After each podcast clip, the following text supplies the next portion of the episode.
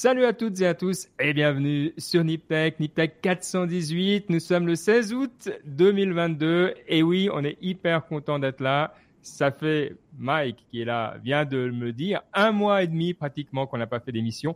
Donc honte à nous depuis les temps où on était jeunes et ambitieux, où on faisait ça toutes les semaines.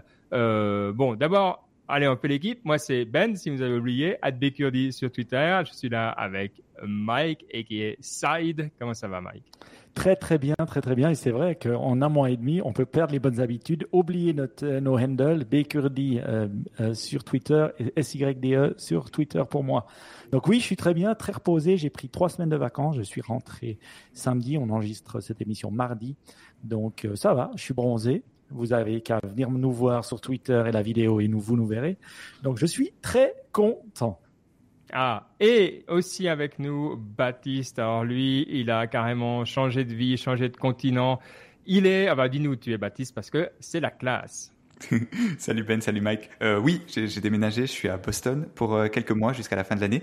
Et euh, ouais, très excité d'être de nouveau le correspondant de Niptech de l'autre côté de l'Atlantique. Ouais, mais t'es pas n'importe où à Boston. C'est pas que t'es, euh, voilà, t'es, es où à Boston? Je suis euh, à MIT pour faire ma thèse de, master. Donc, en gros, pendant quelques mois, je fais de la recherche sur, alors si ça intéresse les gens, parce que peut-être ils peuvent chercher ou quoi, c'est sur, j'optimise le, trafic avec du machine learning. En gros, bah, on a des, on a un petit simulateur, c'est très marrant, c'est sur Danti, j'ai un petit simulateur avec des voitures, elles se baladent comme ça. Et, euh, le but, c'est qu'elles consomment moins de, de, fuel, de, d'essence, je, je, perds mon français, désolé, euh, quand elles traversent une intersection. Et ça paraît bête, mais c'est étonnamment difficile à, optimiser comme problème. Et donc, je, bosse sur ça pendant quelques mois. C'est trop bien. Écoute, bon, on se réjouira si tu as euh, des découvertes incroyables que tu nous en parles dans les Niptech qu'on manquera pas de faire. Euh, bah, maintenant, on reprend chaque deux semaines. Enfin, on dit ça, puis maintenant, on va commencer. C'est la saison des voyages qui va commencer. Mais on, va faire de notre mieux, hein, Mike. Bon, on est quand même assez fiers. Hein. Un des membres Niptech, alors on avait déjà euh, ah notre ami Ben qui, avait, qui était chez Google, et, mais qui les a quittés pour faire de l'entrepreneuriat. Mais quand même, il avait passé par Google. Et là, on a Baptiste qui a déjà passé par Amazon, qui a fait les PFL, les TH et qui saute à MIT tout ce qu'on veut, c'est quand même qu'il revienne en Europe pour euh, pour exercer son talent. Ça, c'est c'est la pression que je lui je lui mets sur le dos tout le temps.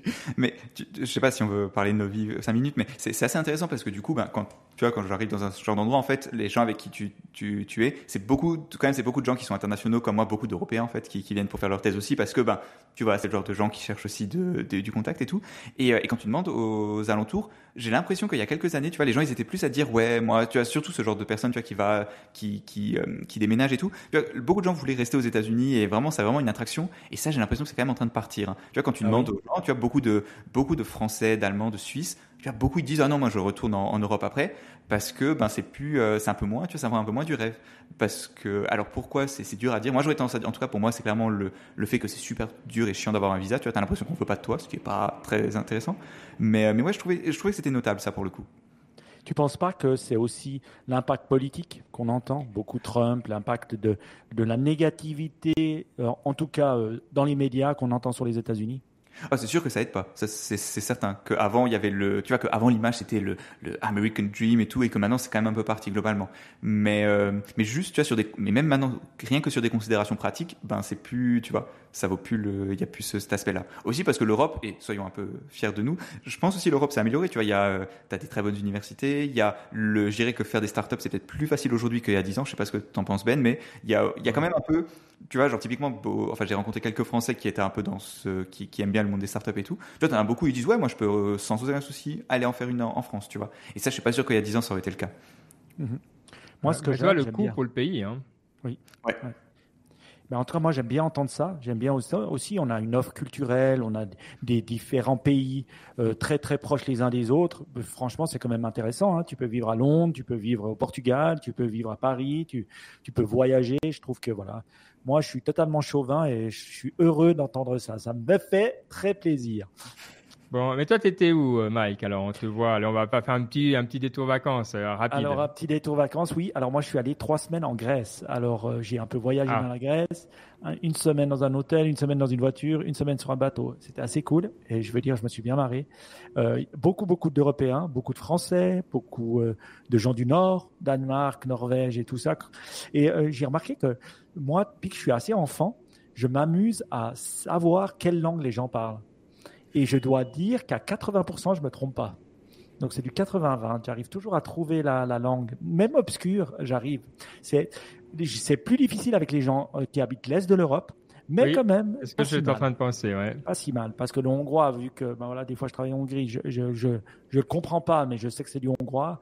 Euh, j'ai entendu des Finlandais, c'était vraiment Mars Attack, donc là j'ai tout de suite su salut Patrick, que j'étais, que je dis ça parce qu'il habite là-bas, que ça, que, que c'était du finlandais, mais c'était assez cool de faire l'exercice. Faites-le quand euh, vous qui habitez Paris, hein, qui voyez tous ces touristes, vous vous aimez des fois pas parce qu'ils sont bruyants, mais essayez de, savoir d'où ils viennent. C'est un, un bon exercice. Ouais, Bon, bah, fantastique, content de savoir. C'est que moi, je suis resté par là, j'ai profité du lac et des montagnes et c'était magnifique. Trois semaines de vacances aussi et de la, chaleur, c'était bien, c'était top. Donc voilà, bon, on est content. Mais il y a un autre truc. Alors, euh, attends, mais je vois qu'il y a autre chose parce que non seulement, oui, je vois, on a, des, quand même des notes, euh, que non seulement tu étais en vacances, bon, ça, voilà, on a dit, mais aussi que tu, c'est marqué Best Concert Ever. ah oui, euh, ah c'est vrai. parce que on devait faire une émission il y a avant de partir en vacances, il y a trois ou quatre semaines avec Baptiste et euh, ben voilà, on l'a pas fait parce que j'étais tout fatigué, tout pas bien. Puis je me suis dit, je préfère revenir avec une force et une énergie. Et donc, euh, euh, et j'étais, en fait, je suis allé voir le concert de Coldplay à Paris, au Stade de France. Et franchement, j'ai ah, vu pas mal de concerts dans ma vie. Euh, franchement, pas, mais j'aime beaucoup, beaucoup la musique. Hein, donc, je suis allé souvent voir. Bon, je suis assez un fan de Coldplay. Pas que j'écoute pas de musique électronique ou du hip-hop, j'écoute un peu de tout, mais franchement, c'était assez incroyable. Et une chose qui était assez incroyable, euh, parlant technologiquement, c'est qu'il donnait des bracelets aux bras des gens. Donc, euh, si on arrivait assez tôt, je vais dire 50% des gens en avaient un dans le stade. Euh, c'était assez énorme. Hein, il y avait plus de 80 000 personnes, je pense. Et, les bracelets, ils étaient synchronisés entre eux. Donc, au lieu de mettre de la, des visuels ou de, beaucoup de lumière, euh, ils illuminaient le stade de vert, de bleu, de ci, avec des cœurs, des formes. C'était assez taré technologiquement. tu levais le bras ou bien tu n'avais même pas besoin de lever le bras Non, tu n'avais même pas besoin. Euh, je vais dire le bras, bah voilà, ça s'éclairait. Et euh, technologiquement parlant, c'était assez incroyable de voir ça. C'est la première fois que je voyais ça euh, en, masse, quoi. Et ça marchait vraiment bien. Mais c'est incroyable parce que ça veut dire qu'ils savent pas où tu seras assis, donc tu peux te bouger, puis donc du coup le système il sait, ok, lui maintenant il est là, il connaît il la localisé, il s'est localisé que tu es proche de lui, et donc il faisait, même il faisait des cœurs et des choses comme ça, mais souvent c'était surtout des couleurs, mais il coloriait le stade de différentes, donc il arrivait à reconnaître où tu étais euh, dans le stade. J'ai pas réussi à comprendre, est-ce que c'était du Wi-Fi, c'était pas du Bluetooth, ça je suis sûr. Euh, j'ai pas réussi à comprendre la technologie qu'il y avait derrière le bracelet parce que moi-même je suis arrivé trop tard donc j'en ai pas eu un dans la main. Et oh. donc, euh, mais je trouvais ça assez hallucinant. Donc bravo, le concert incroyable. Euh, franchement, j'ai vécu un moment d'énergie intense que j'avais pas vécu depuis très longtemps. Waouh. Bon, écoute, génial, ça donne envie, effectivement. Et vous savez, la dernière fois que j'étais au Stade de France, quand c'était? La finale de la Ligue des Champions. Oui, et ça, c'était une autre énergie, je peux vous dire. Parce que quand vous avez vécu ce moment un peu intense, d'ailleurs, les Parisiens, j'en ai parlé avec eux, beaucoup sont traumatisés par l'événement. Hein. Des taxis, ils ont tous une histoire à te raconter sur ce truc. Hein. Et moi aussi, puisque j'y étais. Donc, j'ai vu, c'était assez terrible. Mais alors, l'énergie, ça avait rien à voir. Hein. C'était du bonheur et de la joie. J'ai passé par les mêmes endroits. Je suis arrivé au même endroit que j'étais arrivé quand, lors de la finale. Et ça avait rien à voir. C'était deux mondes différents. Donc, euh, ah bah, j'espère. Enfin, tu vois, le... entre une finale de foot et un concert. Ah oui, il y, a une euh, grande différence. Mais je me disais peut-être il y aura, il y aura quelque chose, mais non. C'était, mais c'était très bien. C'était, c'était tout bien. Ouais, le, truc euh, pour moi qui m'a pris du temps, dans le bon sens du terme, dans les vacances, et je suis juste curieux de voir qui parmi vous et parmi les, parmi vous qui nous écoutez, l'utilise, c'est Dali. Alors, c'est plus un truc hyper nouveau. Hein. Dali, c'est ce générateur d'images de Sam Altman et compagnie. Euh, mais il y a un autre qui s'appelle Midjourney qu'on peut utiliser aussi euh, pour générer des trucs. Et je dois dire, avant d'utiliser, j'étais là, ouais, ok, cool. Bah, enfin, ouais, c'est impressionnant, peut-être techniquement, mais voilà. Et sincèrement, maintenant que j'ai commencé à utiliser, je m'éclate parce que je trouve que ça permet de comprendre, c'est pas de l'art le résultat, mais ça permet de comprendre l'histoire de l'art et de chercher des trucs et d'aller voir des références et d'être créatif et d'essayer de mélanger des trucs euh, d'une façon que, que, je trouve juste plaisante et, ça, ça, stimule la créativité alors qu'il n'y a pas grand chose à faire. Et, et pour dire que c'est une activité relativement passive vu que on rentre un texte et puis euh, voilà, ça nous ressort une image. Euh, mais moi, ça me donne envie d'explorer des, thèmes, de, comprendre. Donc, ça peut aller de la, peinture euh, antique euh, à, des, à des trucs, voilà, cyberpunk. sincèrement, c'est l'éclate. Donc, gros, gros fan. je suis curieux. Envoyez-nous vos réalisations si vous en avez qui vous plaisent vraiment dans le groupe WhatsApp, euh, Signal, pardon, ou sur Twitter. Euh, ouais, bah, bah, Baptiste, ça, je vous ai déjà euh, parlé de ça, mais est-ce que vous l'avez essayé entre temps Est-ce que vous êtes autant convaincu? Je crois que je suis la seule personne dans mon entourage qui l'a pas essayé. Mais non. ouais, mais j'ai pas, genre, c'est un peu de la fainéantise, j'ai pas trouvé le temps. Et puis, en fait, quand tout le monde l'a fait, bah, tu vois, c'est plus, c'est moins intéressant de le faire toi-même. En tout cas, c'était un peu le, pour moi, c'est ça. Bah, je pense, détrompe-toi, donne-lui une chance. Ok, je, je vais m'inscrire alors. Bah, moi, je me suis inscrit depuis deux semaines où, et euh, j'ai toujours pas reçu l'invitation. Donc, euh, ah, à croire que je me suis inscrit juste au moment où il y a eu l'énorme l'énormité. Et donc, j'étais un peu déçu. Euh, mais ce que, ce que je voudrais comprendre, c'est c'est quoi, pourquoi c'est si génial? Est-ce que c'est parce que, pour moi, quand tu me le décrivais, j'imaginais que c'était un peu comme Google Trend. Tu sais, quand tu tapes des mots et puis il te dit les recherches, mais en images, un peu. Non, ça mélange des trends ensemble, c'était ça. Moi, moi je m'éclate parce que simplement, je dois faire des illustrations pour le boulot. Alors, je mets une vache euh, qui regarde un drone dans les Alpes au style japonais, euh, et puis ça te sort un truc, euh, ou bien j'ai, mais ça peut être des trucs bêtes comme une peinture cyberpunk de bar qui boit une bière avec Spinoza, et puis ça te sort des trucs et ça m'éclate, ça me fait, ah, ça me donne envie de, de, trouver des, de, de faire des liens, de, tu sais, c'est tous ces trucs que tu as envie de faire un petit dessin, mais étant vraiment une pive en dessin, puis voilà, ça me prenait trop de temps. Mais ça, me fait rire, quoi. Il y a plein de, mm. plein de liens, d'objets, de choses que tu as envie de mettre ensemble, puis dans un style donné, toi, tu dis, mais en fait, ça, ça serait bien dans un milieu tribal, toi. Alors j'ai envoyé une photo d'un, j'ai mis euh, quelqu'un qui euh, joue à la pétanque, je sais plus quoi, euh, façon tribale, puis je l'ai envoyé à, un copain parce que je trouvais que ça le représentait hyper bien en fait. Et puis toi, ça, ça, ça permet voilà de, mm. de, créer ces petits moments, ces petits instants. Euh, en fait, c'est comme un GIF que tu peux créer. Enfin, je dirais pas un GIF, mais c'est comme une image que mm-hmm. tu peux créer avec plein d'idées. C'est comme une recherche Google, mais imagée. C'est un peu comme ça que je l'imagine. Ouais, exact. Et ce qui est drôle, c'est quand tu arrives à en faire un truc de personnel qui parle à toi. Évidemment, les autres, bah, c'est pas à toi. Des fois, c'est beau, ouais, mais je trouvais que c'est même pas le but forcément, quoi. C'est peut-être une question aussi pour toi, Baptiste, vu que tu as des amis et puis un peu développeurs qui a. Mais est-ce que euh, quelqu'un vous a donné une idée d'une utilisation, je dirais, peut-être commerciale d'une chose comme Dali? Dali, ça s'écrit D-A-L-L-E 2, hein, DAL 2. Hein. Et euh, est-ce que vous imaginez une, fonction commerciale à, un développement comme ça? En toute franchise, pas vraiment. Enfin, j'ai pas entendu de choses où je me suis dit, ah, ça, ça pourrait être un billion dollar produit. Tu vois, il y a pas, j'ai, franchement, j'ai pas vu de choses. Mais, mais, mais, ça, Dali, ce truc-là, le, le, produit lui-même, le, la catégorie, c'est un billion dollar, euh, multi-billion dollar, c'est clair. Il va falloir créer des produits avec ça. Tu vois, je pense pas que juste un truc où tu tapes et ça génère du texte en soi, tu vois, il faut une, faut, faut une interface autour, tu vois, un use case un peu plus précis, tu penses pas? Non mais, non mais attends, nous on doit illustrer des trucs et sincèrement, ça a résolu mes problèmes. J'ai pas besoin d'images incroyables. J'ai besoin d'images qui illustrent mon monde alors, avec tout l'amour que j'ai pour l'endroit où je travaille, quand on demande ça à l'interne, on n'a pas. donc, du coup, on a des clip art Microsoft qui foutent la gerbe. Et maintenant, j'ai un outil. Ah ok, c'est pas la cinquième euh, merveille du monde peut-être, mais c'est c'est drôle, c'est intéressant, c'est unique. C'est pas un truc que tu as vu 25 000 fois parce que, ah oui, drone, delivery, machin. Là, je prends le truc du boulot, mais je le fais aussi pour moi. Et donc, sincèrement, rien que ça, moi, j'ai payé, hein. j'ai mis 15 dollars pour avoir des crédits en plus et je repayerai.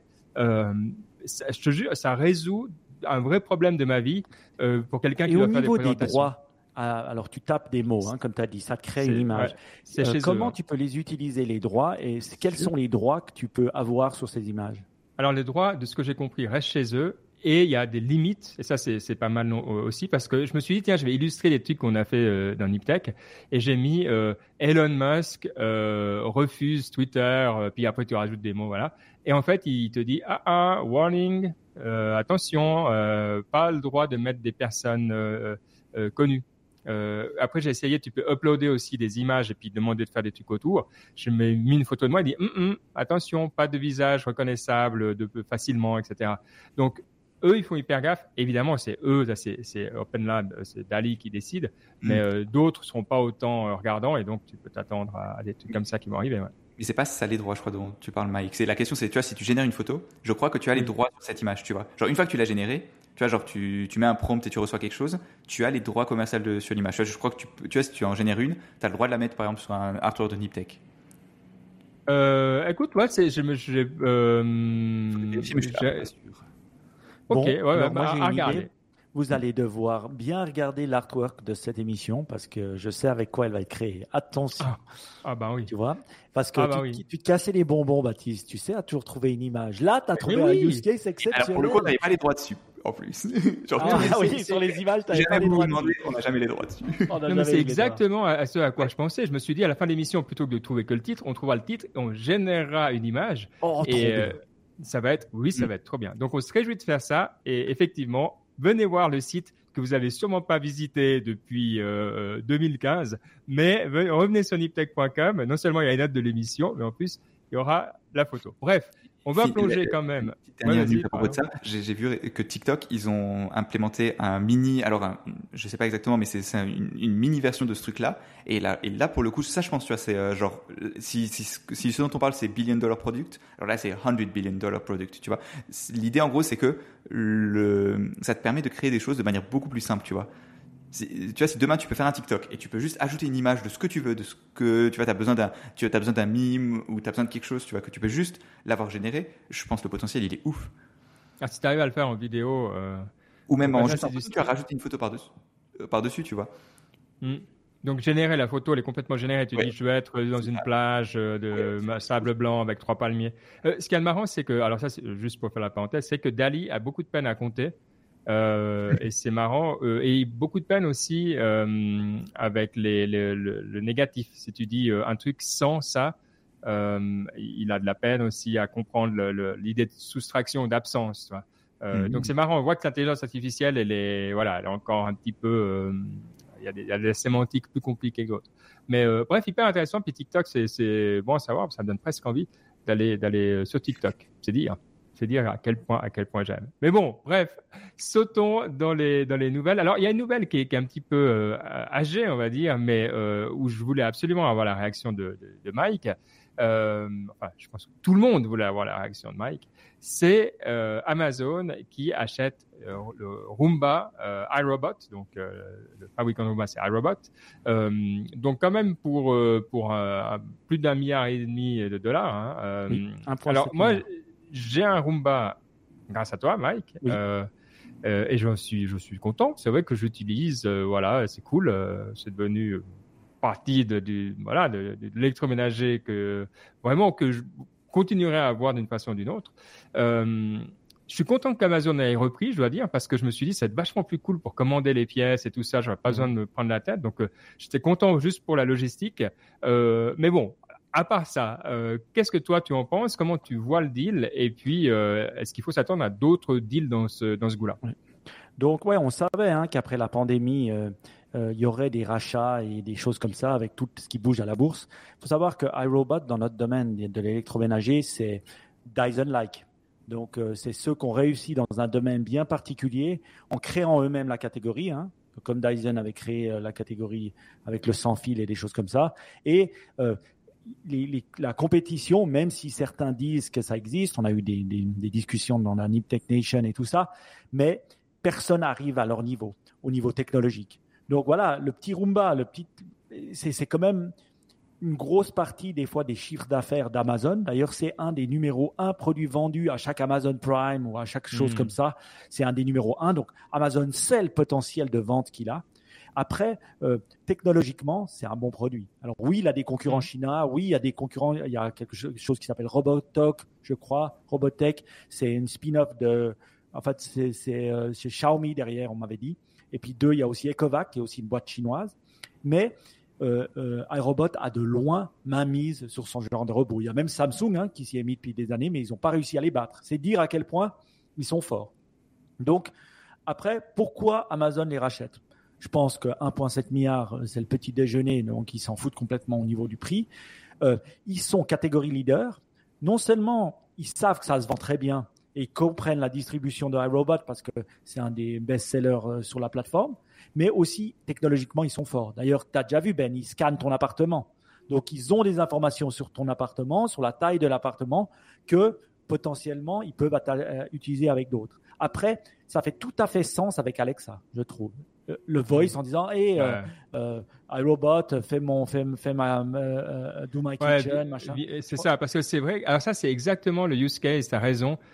Pourquoi je le fais pas? Parce que si tu vas faire depuis l'app, tu dois aller sur l'app, te dire attends, puis franchement, tu, vas, tu vas chercher l'aspirateur, euh, voilà quoi. Tandis que c'est vrai qu'Alexa euh, nettoie la, la, la, ça c'est excellent, c'est une super bonne remarque.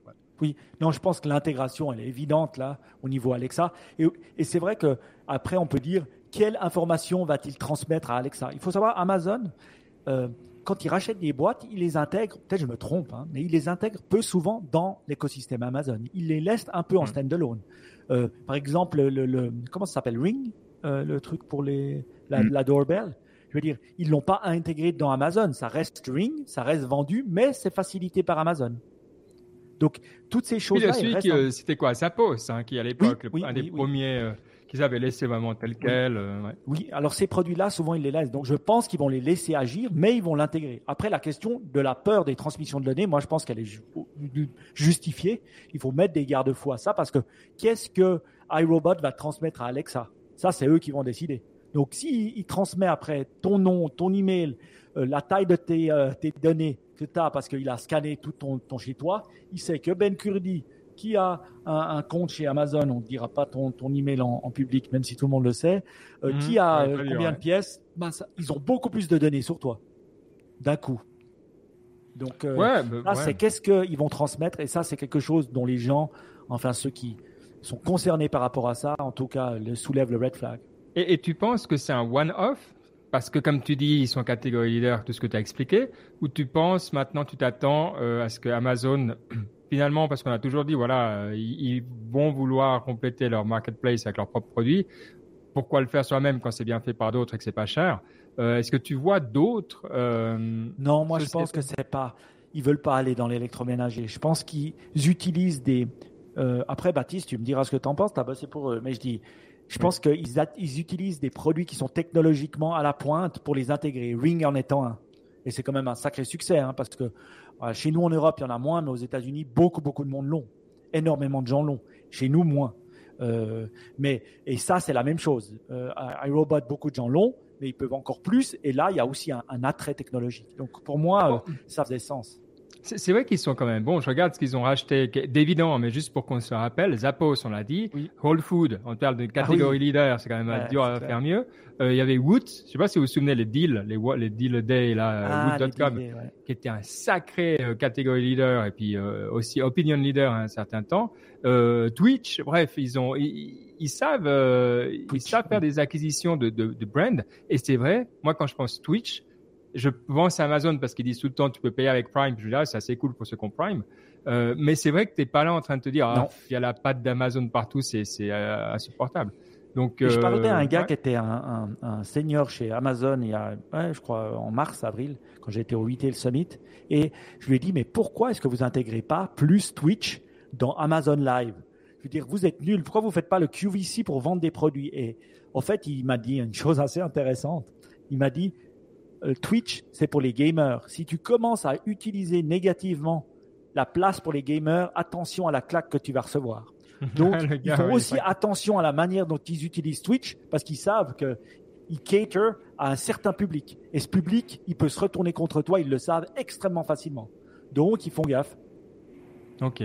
Toi, Baptiste, est-ce que tu, vois quelque chose aussi en termes de tech ou d'autres trucs que tu, vois arriver chez Amazon qui te semblent intéressants? Hmm, surtout par rapport à Roomba, je dirais, je pense ce qui est vraiment intéressant, c'est le, c'est qu'ils vont utiliser ça, je pense, comme une plateforme pour d'autres trucs de, de domotique. Tu vois, ça fait, hmm. ça fait un moment, tu vois, qu'ils sont intéressés par la domotique. Et il me semble que, tu vois, le truc qui est à la carte de ta maison, c'est ultra puissant pour être une, euh, tu vois, une, plateforme de base. Parce que tu peux dire, tu vois, genre, une fois que tu as la carte de ta maison, tu peux très facilement lui dire, ah, ma lampe, elle est ici, euh, le, je sais pas, le, le doorbell, il est, il est là, etc., etc. Tu, vois, tu peux imaginer plein, plein d'applications qui se plug là-dessus, tu vois. Et pour ça, je pense que c'est vachement puissant.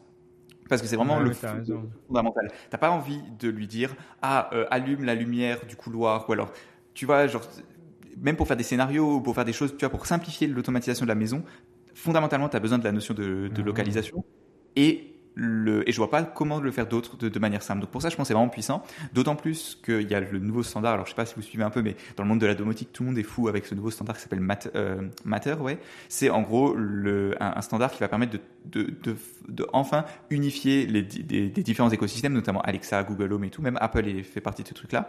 Et donc, ben, en rachetant iRobot, ça leur permet vraiment de se différencier, de remettre une couche en plus là-dessus. Donc pour ça, je pense que c'est vraiment puissant.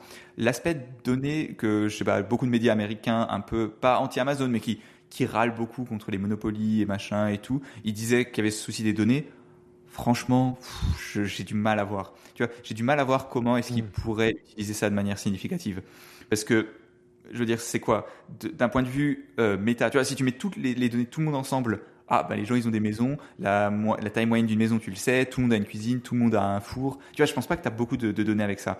Le, et d'un point de vue individuel, ça me semble être trop personnel, tu vois, l'intérieur de ta maison pour vraiment l'utiliser, tu vois, pour t'envoyer des pubs ciblées ou quoi. Donc j'ai vraiment du mal à voir Amazon faire ça. D'autant plus que, juste pour finir, le, comment dire, c'est, tu vois, Roomba, comme tu l'as dit, Mike, c'est un produit haut de gamme, tu vois, c'est vraiment un truc, tu vois, que les gens dépensent de l'argent dedans. Et j'ai du mal à imaginer le, les gens être OK avec ça. Tu vois, tu, dépenses, si tu achètes un robot aspirateur à 500 000 euros, tu veux pas qu'il envoie les données à Amazon et que tu aies des pubs après ciblées avec ça. Donc c'est pour ça, je pense vraiment que le, truc des données, ouais, j'y crois pas trop. Hein. Mmh. Moi, j'aime bien ton idée de smart home. Je trouve que c'est sacrément cool. C'est le truc d'ailleurs que j'aime pas. Hein. Ça, moi, j'ai les lampes, j'ai Philips Hue, j'aime beaucoup. Je trouve hyper bien. Mais après, mon radiateur, c'est un autre truc. Puis, j'ai pas envie d'avoir le hub et ça me, ça me prend la tête. Donc, quand tu as dit ça, j'ai eu le même truc. Je me suis dit, mais attends, départ. je, me fais un peu honte de penser comme ça, mais je me dis, mais alors volontiers, reprenez tout ça. Oui. as un prestataire. C'est ce qui est un rêve depuis longtemps. C'est une super bonne remarque. Le, nouveau standard, l'amateur, ça va permettre de tout mettre ensemble. Tu n'auras pas besoin de racheter des autres Philips Hue et des machins et tout. Hmm. Elle se automatiquement, tu vois. Et moi, j'aime bien ah ton idée. Maintenant, moi, pour moi, le smart home, c'est pas iRobot. Le smart home hub, c'est Alexa. Et ça, c'est évident, ah, parce bah que tu lui parles. Donc pour moi, le, hub, c'est Alexa. Je scanne dans la maison que je trouve très bien. Toi, tu dis, ouais, tu n'as pas de données. Moi, je pense que, tu sais, il ne scanne pas seulement, à mon avis, il ne scanne pas seulement de la pièce. Il peut scanner de haut en bas aussi. Donc il peut voir des objets, voir des choses chez toi. Donc, il peut voir, par exemple, des intruders, il peut voir des choses comme ça qui, qui sont, qui, peuvent être intéressants. Donc, après, le prochaine étape, c'est de mettre un vrai robot. Donc, je pense que ça, ça fait assez sens euh, euh, euh que le hub devienne Alexa. Et puis, moi, comme dit Ben, je serais assez, moi, moi honnêtement, je fais assez confiance à Amazon. Euh, au niveau des données, ils nous ont jamais trahis. Hein. Excusez-moi, hein. il y, en a peu qui nous ont pas trahis, c'est Apple et eux. Hein. Ils n'ont jamais trahi leurs consommateurs au niveau des données, hein, Amazon. Ouais. Ouais, écoute, en tout cas, euh, c'est vrai que c'est, ça laisse présager plutôt de bonnes choses. Et comme tu dis, bah, je vais garder ce, ce matin. Et puis vivement que vivement que ça arrive, parce que sincèrement, c'est vrai que voilà, les, les, les, les petits bouts par-ci par-là, euh, ça suffit. Donc, euh, on se réjouit. Bon, merci. On va on va passer à une autre euh, nouvelle qui, qui, a fait les, les titres et qui, qui, nous permet de refaire un petit tour vers les cryptos parce que ça fait quand même un moment qu'on n'a pas euh, parlé crypto. C'est le fameux euh, changement d'Ethereum qui va passer de proof of work, donc c'est mining, hein, c'est comme euh, fait Bitcoin, etc., à Proof of Stake, euh, plein d'autres crypto-monnaies ont déjà, où simplement il faut euh, non seulement avoir euh, ces cryptos depuis un certain temps, euh, enfin non seulement les avoir, mais les avoir depuis un certain temps. Il n'y a pas que la, masse, mais aussi le temps qui joue un rôle. Alors la différence principale, il y en a deux. D'une part, bah, ça pollue beaucoup moins parce qu'on n'a pas besoin de, bah, travailler. Hein. Le proof of work, c'est ça, c'est du, de l'électricité, une carte, euh, du computing power, et puis euh, ben voilà, on, doit participer à une sorte de loterie algorithmique pour pour miner, tandis que l'autre, eh ben, c'est finalement aussi une, une loterie, mais par, par, parmi les gens qui ont des cryptos. Mais l'avantage, à mon avis, qui a motivé les gens plus que le côté écologique, alors j'en suis sûr quelque part c'est là, mais les ingénieurs y penser depuis un sacré moment, c'est aussi le nombre de transactions euh, où euh, Ethereum va vouloir pouvoir faire un nombre de transactions infiniment plus important que ce qu'ils font maintenant. Alors, Bitcoin ses Lightning Network et des trucs où ils essayent de, voilà, de passer au-delà des, limitations de transactions que le réseau a nativement. Euh, mais là, Ethereum pourrait prendre un sacré avantage. Donc, c'est qu'il se passe des, trucs. Euh, globalement, je suis curieux déjà, Baptiste, de voir ce que toi t'en penses et de voir s'ils vont réussir. Parce que là, ils sont en train de faire les derniers tests mm. avant, potentiellement en septembre, de, le faire. Donc, ce genre de choses, ça fonctionne, à ton avis, ou bien euh, il y a quand même de, gros risques? Troisième test, là. Hmm.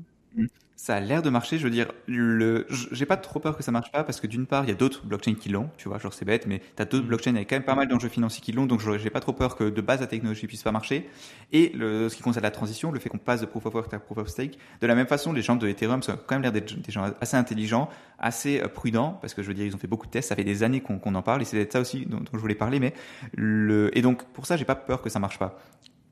Ce que je pense qui est intéressant cependant, c'est que ça fait des années qu'on en parle, tu vois. Genre, c'est vraiment le. J'ai regardé en 2017, ils en parlaient déjà. Enfin, je sais plus, j'avais mis dans les notes, mais le. C'est ouais, ça fait des années, des années.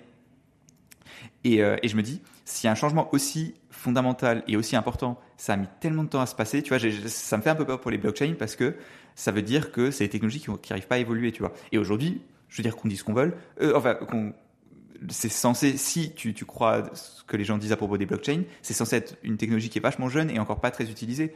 Donc j'ai peur que, comme dit, ce soit un truc un peu comme l'email ou les protocoles un peu vieillots, bah, c'est un truc qui puisse pas évoluer. Et dans ce cas-là, bah, ça empêcherait, à mon avis, pas mal qui, qui se développe, quoi. En tout cas, sous le modèle actuel. Moi qui ne connais pas autant que vous avec des blockchains, mais qui a perdu en tout cas 80% de ce que j'avais mis, vous inquiétez pas, j'avais pas mis beaucoup, mais quand même, c'est 80% qui s'est envolé euh, en fumée. Si je comprends bien, avant, en fait, on minait. Donc, on devait miner. Donc, c'était un, et maintenant, on n'a plus besoin de miner comme tel. C'est le fait d'avoir des cryptos qui va nous permettre d'en avoir encore plus. En gros. Alors, ça veut dire, ça donne du pouvoir à celui qui est gros. Bah non, disons que le, bon côté, c'est que toi, en tant, moi, bah, mettons, j'ai euh, voilà X Ethereum 2 là, euh, tu vas pouvoir directement pouvoir être récompensé parce que tu participes de manière passive à, la communauté, tandis qu'avec les, miners, toi, bah, c'est un, tiers où tu n'as rien, euh, rien à faire avec. Ils les vend derrière, ouais, ok, d'accord. Donc voilà, c'est pour ça que tu commences à avoir certains de ces cryptos où tu les mets chez ton mais disons que... prestataire favori en staking. Et puis, ah. tu as un retour euh, de X%, mais qui n'est pas lié à euh, ces, scams qu'on a eu dernièrement, mais simplement au fait que tu participes euh, à la, ben, ce proof of, proof of stake. Mmh. Donc, ça voudrait dire que, mais quand même, ça voudrait dire que celui qui en possède beaucoup, il a la possibilité d'en posséder encore plus. Bah, c'est tout le problème, exactement. Et c'est pour ça euh, qu'à mon avis, il y a des problèmes quand même de fond là-dessus. Part, pour le côté écologique, c'est tellement évident qu'il faut le faire que voilà. Mais cette question de se dire euh, décentralisation et, pouvoir euh, aux, petits, tout ça, c'est beaucoup moins. Déjà, c'est pas vrai maintenant, mais ça va devenir encore moins. Parce qu'évidemment, tu auras des poules qui auront énormément, mmh. euh, et puis euh, ben, ça va générer pour, pour les personnes plus tard, plus tu reçois. Donc, euh, c'est clair que. Mais est-ce que c'était vraiment une caractéristique si importante euh, des cryptos? C'est ça qu'on va voir. Euh, et c'est vrai que le, travail des, des, miners, finalement, d'avoir ces, ces, tiers, euh, alors que aussi c'est tout cette, ce discours de dire on veut pas de on veut pas d'intermédiaire et tout ça, mais c'est quoi d'autre un, un, mineur? C'est mmh. un intermédiaire qui te fait le boulot là, quoi. Donc voilà. Euh, au niveau des, euh, de, du, du, du, protocole Bitcoin lui-même, est-ce qu'ils ont passé à cette stratégie ou pas? Ils peuvent pas. Ah, ils peuvent pas. C'est foutu pour ah, eux. eux, eux ils, alors eux, c'est vraiment comme de l'or. C'est voilà, ça va. À un moment T, il y en aura plus, et puis euh, on devra se les et on devra se les, échanger. Donc ça, là, ça, entre encore Bitcoin n'est pas, n'est pas, c'est, ça n'a rien à voir. Là, là, disons quoi, au bout, d'un moment, il y aura plus de Bitcoin nouveau, donc tu auras plus de, de, rewards. Donc tu vas, euh, ça sera que sur les frais de transaction que tu vas gagner de l'argent en tant que mineur. Euh, et donc évidemment, c'est là où c'est pour ça que certains disent que les, le cours augmente parce qu'il y a aussi des histoires de, de transactions derrière. Mais sincèrement, euh, moi, je suis assez d'accord avec Baptiste. Euh, et je trouve que l'email, c'est le, bon exemple. Euh, si on faisait l'email maintenant, on ne le ferait pas comme ça. Euh, le fait qu'on puisse encore euh, mentir, disons, sur son. Moi, je peux envoyer un email depuis l'adresse du président des États-Unis. alors, ça arrivera sûrement en spam, mais disons qu'il n'y a rien qui t'empêche de le faire. C'est un protocole qui est voilà, qui est, un peu dépassé. Et, et, je trouve juste de se dire, mais finalement il y a de nouveau ce truc de dire ah mais ça reste pur et original mais, mais, on s'en fout finalement donc c'est vrai qu'il y a beaucoup de questions et, je trouve intéressant un changement pareil. Ça c'est plutôt plutôt bon signe. Mais comme l'a dit Baptiste, c'est difficile. Et c'est le consensus et toute cette histoire qu'à la base des cryptos, c'est là où ça devient fascinant. Bref, donc il y a beaucoup, beaucoup de couches là-dessous. Je pense que c'est, c'est vraiment une vraie bonne histoire de gouvernance euh, à laquelle ça mérite de, voilà, vous, passer un moment dessus parce que ça pose beaucoup de bonnes questions, je trouve. Est-ce que, est-ce que toi, euh, Mike, ça te parle ou en fait Moi, ce qui me parle, c'est que ça devienne infini. Parce que quand je voir ça, je vois, je, vois toujours, voilà, Bitcoin comme euh, ouais, la blockchain et puis Bitcoin, c'est le seul truc qui marche. Mais on est en train de se dire, ouais, Web3, on utiliserait cette technologie pour pouvoir faire d'autres choses. Et peut-être c'est ça le fait d'avoir quelque chose d'infini, d'avoir ça, ben, ça permet d'utiliser cette ce module technologique pour faire quelque chose d'autre. Mais peut-être. Ouais, mais il y, a plusieurs niveaux là que tu, tu confonds parce qu'en fait le proof of stake c'est vraiment que la façon dont tu valides des transactions. Oui. Euh, ouais, tu valides des transactions. C'est pas des créer le but. Tu peux en créer ou pas. Tu pourrais tout à fait, toi, un jour, Bitcoin ne créera plus de nouveaux Bitcoin, mais il y aura quand même des mineurs pour les transactions. Donc ça, si tu veux, c'est séparé d'une certaine façon de, de, de, les incentives euh, économiques, euh, voilà, sont ça fait partie, tout est lié, mais c'était pas obligé de les, mettre ensemble. Enfin, je sais pas, Baptiste, si tu veux expliquer non, différemment. Le, ouais, je, sais pas si on va aller dans les détails, mais l'idée, comment dire En fait, le, c'est le, au proof of stake, c'est vraiment la preuve de quelque chose. Et en fait, c'est la preuve de quoi? C'est la preuve que tu es une seule personne, si tu veux. Tu vois, ou que tu as un certain point dans le vote. Mhm. Le mhm. c'est que quand, comme tu as un protocole décentralisé, tu n'as pas euh, Ah, j'ai ma carte d'identité, c'est pour ça que je suis une personne, tu vois. Parce que tu, ben, tu pourrais très bien créer 25 000 adresses et Oh, je suis 25 000 personnes et j'ai 25 000 voix dans le vote. Et du coup, ben pour ça, il faut une façon de montrer, de te donner ton poids que quelqu'un peut pas falsifier. Et donc avant, la proof of work, c'était ah bah tu travailles, tu de, preuve de travail, tu vois, tu, tu mets une certaine quantité de process informatique pour dire que tu es une, pour le, montrer ton poids, que tu es une vraie personne. Et si ben, tu veux te diviser en deux, ben, tu as juste deux acteurs qui ont deux fois moins de poids. Et maintenant, ben, au lieu de faire ça, tu prouves avec de l'argent. Tu dis, ben, j'ai une quantité, une telle quantité de d'Ether. Mmh. Ouais. Et évidemment, bah, ça pose voilà ces questions de, de décentralisation. Ça pose aussi. J'écoutais euh, alors quelqu'un que j'aime bien suivre, euh, qui est très posé, qui s'appelle Harry Paul. Si vous voulez voir sur Twitter sur les questions crypto, est très bon. Et puis il disait, lui, selon lui, alors il y a deux grands trucs qui vont arriver dans les cryptos. Un, on est en train de le vivre et qui est évident, c'est euh, toutes les, les, questions légales, mais pas les, les, les attaques légales de Banio qui a tous les jours dans les cryptos, mais vraiment le, les gendarmes financiers qui maintenant vont mettre essayer en tout cas de, réguler les, cryptos. Et ça, il dit pour les prochains 18 mois, ça va être le gros sujet. Euh, par contre, son, scénario un petit peu euh, moins probable, mais qu'il attend, c'est une attaque 51% sur une grosse chaîne. Parce qu'au final, c'est pas pas facile à faire évidemment, mais si on pense à des gros acteurs, euh, et on a vu ça avec Terra et tout ça, quand quand as un hedge fund qui décide d'investir et de mettre des milliards et de faire un truc, c'est possible. Tu peux vraiment détruire euh, une crypto, euh, même qui semblait euh, avec un capital intouchable. Et on est encore dans le domaine du possible. Et donc lui, il dit, c'est, on risque un jour ou l'autre de voir, de voir un test des, de ces attaques 51%. Et, et évidemment, tu as proof of work ou proof of stake, c'est pas la même façon de faire l'attaque. Euh, et donc là aussi, toi, quand tu réfléchis crypto, tu dois réfléchir à ça. Tu dis, c'est quoi les risques sous-jacents de ces, mais même ceux qui sont improbables, mais qui s'ils arrivent sont, euh, bah, te font passer à zéro, en gros. Euh, donc c'est hyper, voilà, il y a beaucoup beaucoup de couches finalement à, ces changements. Alors bon, on vous dira au fur et à mesure, mais je pense qu'effectivement, on va pas rentrer trop dans les détails, même si c'est hyper intéressant. Est-ce que vous avez peut-être un truc à rajouter ou on passe à la suite? Non, c'est compliqué. Il semble, en tout cas pour un, un, novice comme moi, qui prétend connaître, le plus on gratte, le plus euh, on remarque qu'il faut être euh, quand même un bon spécialiste. Ouais, c'est toujours, euh, c'est toujours plus compliqué effectivement ces, histoires de crypto. plus on va dedans, quoi. quelque chose qui a l'air compliqué.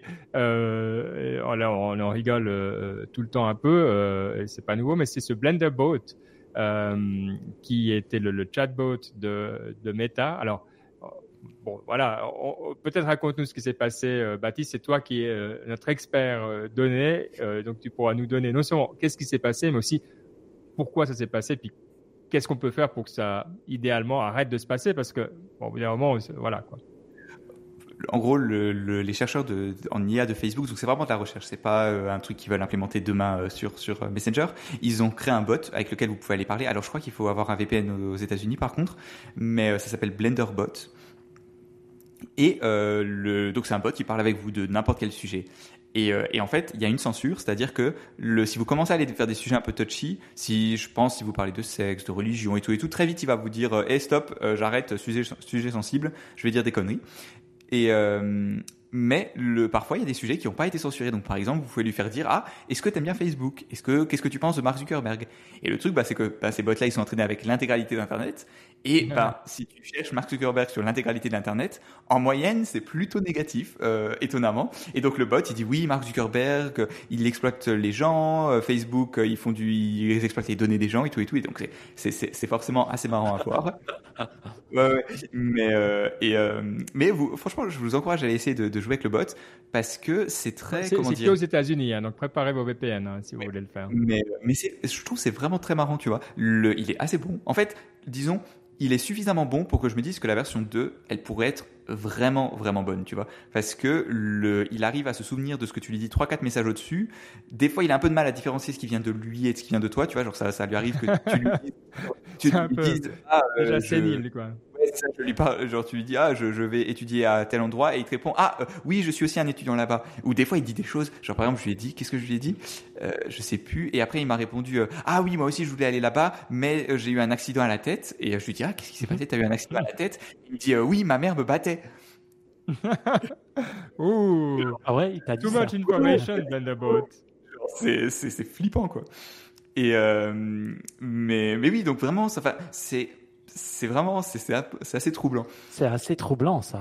Ça veut dire que si tu laisses, en fait, si, si tu laisses un AI et puis il se nourrit de ce qu'il y a sur l'internet. Je sais pas exactement comment ça marche, mais Parce que s'il se nourrit de toute la merde qu'il y a, franchement, il va te sortir des trucs. Mon Dieu, s'il voit toute la pourriture du monde, t'imagines ce qu'il va devenir. C'est comme si tu fais montrer à un enfant tout ça, toute la, la haine d'internet, t'imagines ce qu'il devient. Euh, bah, bah, imagine un AI qui se nourrit de toutes les, les choses intelligentes qui se disent sur le web. Mon Dieu. Ouais. Non, mais c'est intéressant. Puis je crois de nouveau, si on met en lien avec Dali, euh, on va arriver, comme tu dis, il n'y a, pas de doute, c'est une question de quand. Après, qui et quand, mais pour nous, voilà, pour, pas de, de, de, de, voilà, d'enjeu particulier par rapport à ça, ça va être aussi, euh, ça va être hyper bien parce que de toute manière, on sait que c'est un, un début. Euh, quand tu poses des questions, que tu puisses avoir ces réponses un peu structurées, etc. Ça fait des années, des années qu'on est dessus. Euh, C'était le Graal du, enfin voilà, qui travaillait dans le domaine de tout ce qui était euh, le, la gestion du langage, le traitement du langage. Évident que ça fait, ça fait 20 ans qu'on qu'on espère que c'est dans 5 ans. Oui. Mais là, là, je pense que c'est pas dans 5 ans. À mon avis, tu dis quoi, Baptiste? Est-ce que si tu dis dans 2 ans, on a un truc pas qui est parfait, mais qu'ils ont plus qu'assez bien pour que tu puisses considérer l'utiliser de temps en temps pour des requêtes, pour des trucs pour te faciliter la vie? Non, tout ça, ça me semble, ça me semble raisonnable, je pense. C'est tellement dur de, de, prédire, franchement. Enfin, je, je, ouais. Moi, j'ai quand même une question parce que dans notre au MIT, domaine, attends, c'est bon, c'est ouais, tout. Mais dans notre domaine, on, on, regarde beaucoup. Il y, a, il y a de plus en plus de gens qui utilisent des chatbots, et au fait, on voit que les gens n'ont vu que les chatbots ils répondent mal à tes questions les gens n'ont pas envie, ils ont quand même envie de parler à un humain. Alors, je, franchement, les questions que les gens ont souvent, elles sont complexes parce que sinon, ils sont déjà informés sur Internet. Donc, en fait, c'est que des questions complexes qu'ils veulent poser à un chatbot. Sinon, si tu tapes ouais, dans Google voilà. la question toute bête, tu l'as déjà ta réponse. Je veux dire, Mais, comment on dribble merci, une balle Marie. de foot? Je regardais avec mon fils. Ben voilà, comment on dribble une balle? Ben j'avais plein de vidéos, j'avais pas besoin d'aller d'un chatbot posé. C'est mon chatbot, c'est Google. Mais dès que ça devient plus compliqué, c'est là que les réponses, elles viennent pas, elles viennent merdiquement. Et ben nous, on fait un test sur notre site web et on voit bien, les gens préfèrent parler à un humain sur WhatsApp plutôt que de parler, en tout cas, à un chat qui est aussi un humain sur un, website. Pourquoi? Parce que déjà, quand il parle sur WhatsApp, après, il a, il a tout son historique de données de discussion avec toi. Il sait qu'il peut reprendre des choses, il peut, revoir ce qui, ce de quoi il a parlé. Tandis que dans un chat sur le web, souvent, bah, tu as une session, puis après, elle se perd. Rien que ça, déjà, c'est des, choses auxquelles il faudra penser. Mais moi, je pense que, allez, je dirais dans cinq ans, on aura vraiment un chatbot qui tiendra non, la route le, où tout le monde le, le bot, tu as raison, c'est exactement ça. Tu dis, mais écoute, si c'était pour avoir une FAQ où oui. je dois cliquer 25 fois à la place de l'avoir juste donne-moi un lien, euh, ça m'intéresse pas. Euh, tu vois, c'est toujours cette expérience Microsoft où tu dis, oui, est-ce que ça vous a aidé à résoudre? Non, next. Est-ce que ça vous a là? Ah Donc, euh, ouais, ouais, ouais. Mais la ouais, simple, la query simple, elle est déjà là. c'est Google et c'est ou, ou, Bing bah ou ce que vous voulez. Elle est déjà là, la Query 5. Donc le chatbot, il doit être plus compliqué. Ouais. Mais pour l'instant, moi, c'est pas mon expérience. Non. Euh, allez, je vous propose peut-être de passer au, projet euh, de, transport, parce qu'on a deux thèmes qui sont euh, assez cool, je trouve. En tout cas, un, alors qui, qui a fait grand bruit en, Suisse, mais peut-être que voilà, on n'en a pas entendu parler partout, et vu que beaucoup d'entre vous êtes en France, c'est le projet Cargo souterrain.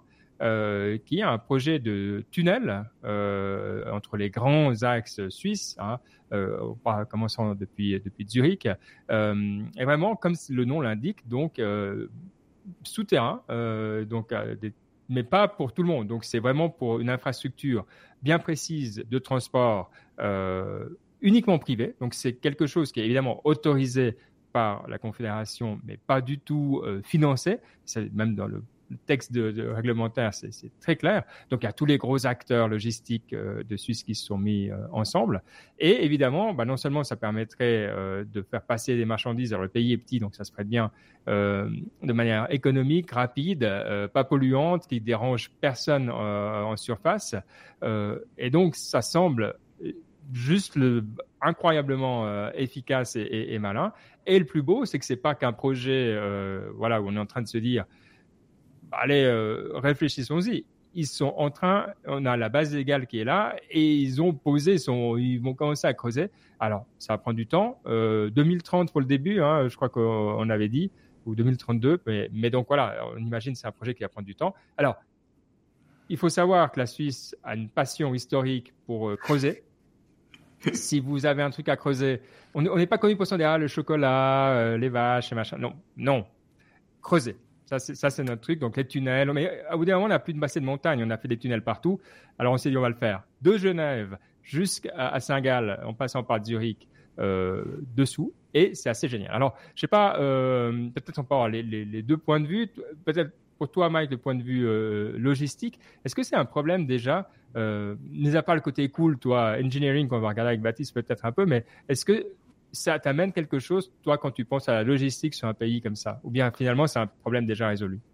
Bon, pour moi, ça marche extrêmement bien en Suisse. Hein. La raison étant qu'on a un, un, bon réseau. Aussi, la poste fonctionne très bien et on est un petit pays. Donc, étant un petit pays avec 3-4 hubs et peut avoir des énormes surfaces, euh, c'est beaucoup plus facile à gérer. On voit que dans des pays comme l'Allemagne, comme la France, et encore, imaginons les États-Unis, la Chine et ça, c'est beaucoup plus complexe à gérer. Donc, mm moi, ce que je vois comme avantage à ça, c'est pas forcément la rapidité, c'est aussi euh, enlever ces camions des routes et simplifier ces, ces, espèces de transports qui maintenant prennent beaucoup de temps euh, et, et d'espace pour, pour, pour, pas grand-chose. Donc moi, quand j'ai vu ça, j'ai trouvé vraiment génial et je me suis dit, ah ben c'est ça que je voyais comme avantage. Euh, après, c'est tu les enlèves sur le, pas sur le dernier mile. Tu, tu non, pas sur le dernier mile. Sur le dernier pas, mile, pas, sur le dernier mile, mais tu, tu as un réseau ferroviaire souterrain pour, euh, voilà. Une chose aussi. pas, ouais, pas ferroviaire, ouais, mais ouais. Ouais, mais euh, souterrain euh, différent. Une chose peut-être que je comprends moins bien, mais je trouve assez génial, c'est le fait de pouvoir mettre des palettes ou de pas devoir voilà trop protéger son produit. Actuellement, il faut extrêmement bien le ah. protéger parce qu'on sait que si on le fait pas, ben euh, euh, il arrive cassé.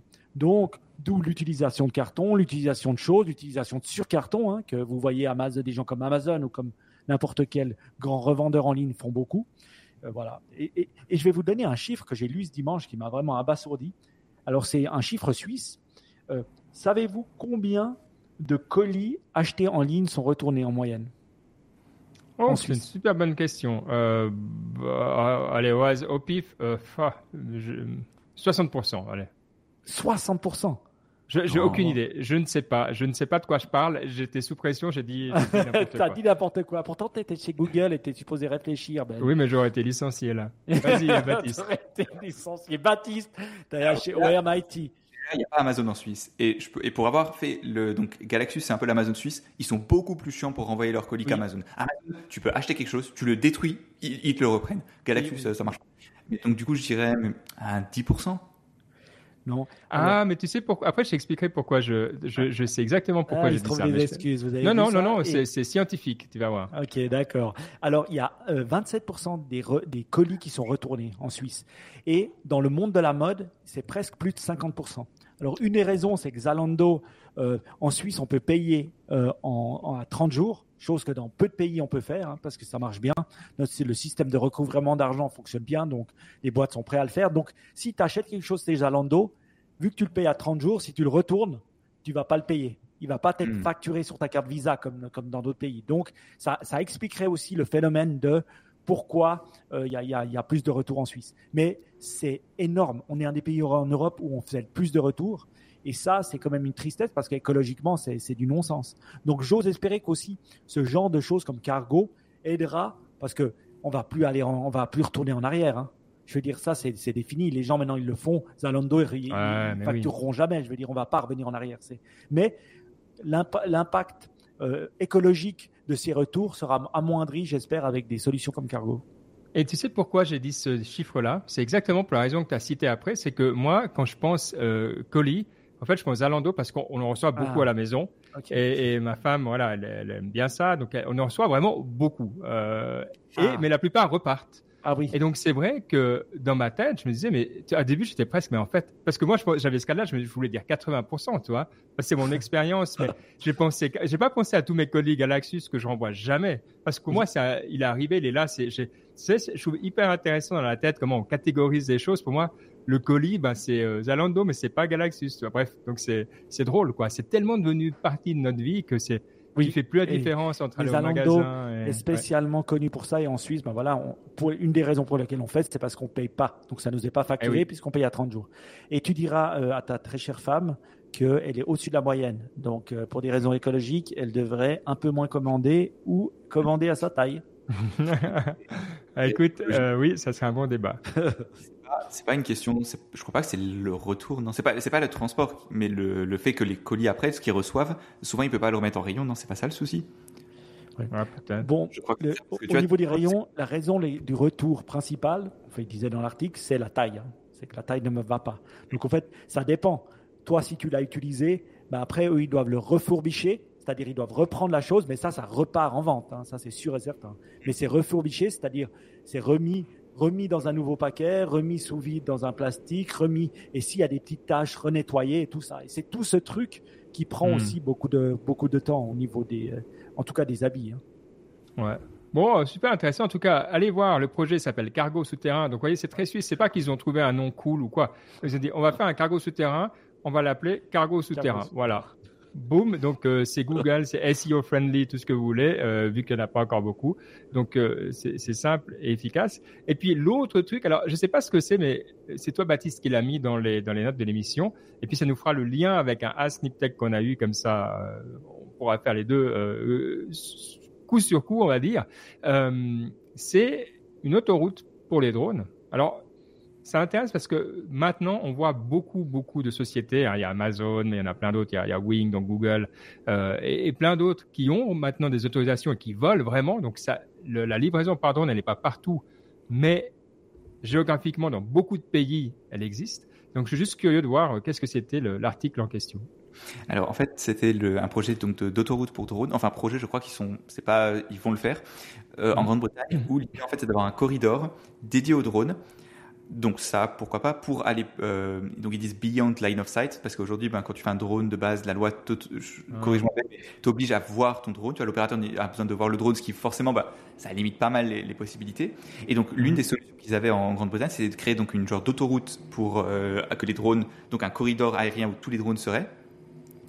Et, euh, et ce que je trouvais intéressant, c'est que d'une part, donc c'était cette idée de de, ouais, de tout réunir ensemble finalement, au lieu de laisser les drones un peu se balader, dire entre 100 et 200 mètres d'altitude, bah, les drones peuvent se balader. Non, là c'était vraiment un, corridor. Et l'autre chose encore plus intéressante, c'est qu'il y avait de l'infrastructure physique. Donc les drones, ils se pouvaient se, ils se, en gros, ils commun, le, trafic aérien se faisait avec des bandes physiques qui étaient sur le long de cette autoroute. Alors je sais pas exactement sous, sous quel format, pour communiquer entre eux, communiquer avec l'infrastructure, avec, ils disaient si jamais il y a des avions ou des trucs qui passent dedans, enfin bref. Donc je trouvais l'idée intéressante et la question que j'avais c'est d'une part, est-ce que, en fait, est-ce que c'est ça le futur des drones ou est-ce qu'au contraire, ça c'est un peu plus une étape intermédiaire et dans le vrai futur, il y aura juste des drones qui communiqueront en 4G et ils pourront aller où ils veulent? Alors, avec tout le respect que j'ai pour les gens de, qui font ce projet, euh, c'est exactement ce qu'on veut pas, euh, pour deux raisons. Alors, la première raison, c'est que l'une des promesses des drones économiques, euh, c'est que tu vas de n'importe où à n'importe où et que tu es hmm. libre. Typiquement, dans l'aviation, pendant longtemps, tu devais suivre des routes et en termes d'efficacité, c'est vraiment, vraiment faible parce que tout le monde passe au même endroit, ça crée voilà des bouchons. Mais par contre, comme tu avais un contrôleur euh, aérien qui était là, bah, il devait quand même savoir où tu étais, toi, parce que de dire je suis quelque part et puis de tout voir, c'était trop compliqué.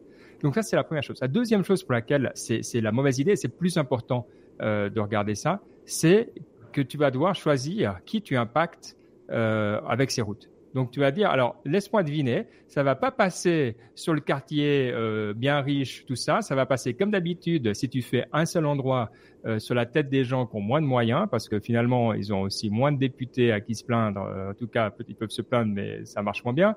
ça faut voilà. Et, ce qu'on a vu dans beaucoup de, personnes qui ont fait ces tests, c'est qu'en gros, ils varient justement les trajets. Parce que si tu as un drone qui passe sur ta tête de temps en temps, bah, peut-être t'aimes pas, mais voilà. Mais si tu en as tout le temps qui passe, mhm. euh, ça commence à te gonfler. Et donc, tu veux décentraliser. Mais c'est vraiment cette idée. Après, le, le, de côté de communiquer tout ça, c'est on travaille là-dessus et, et, ça va arriver.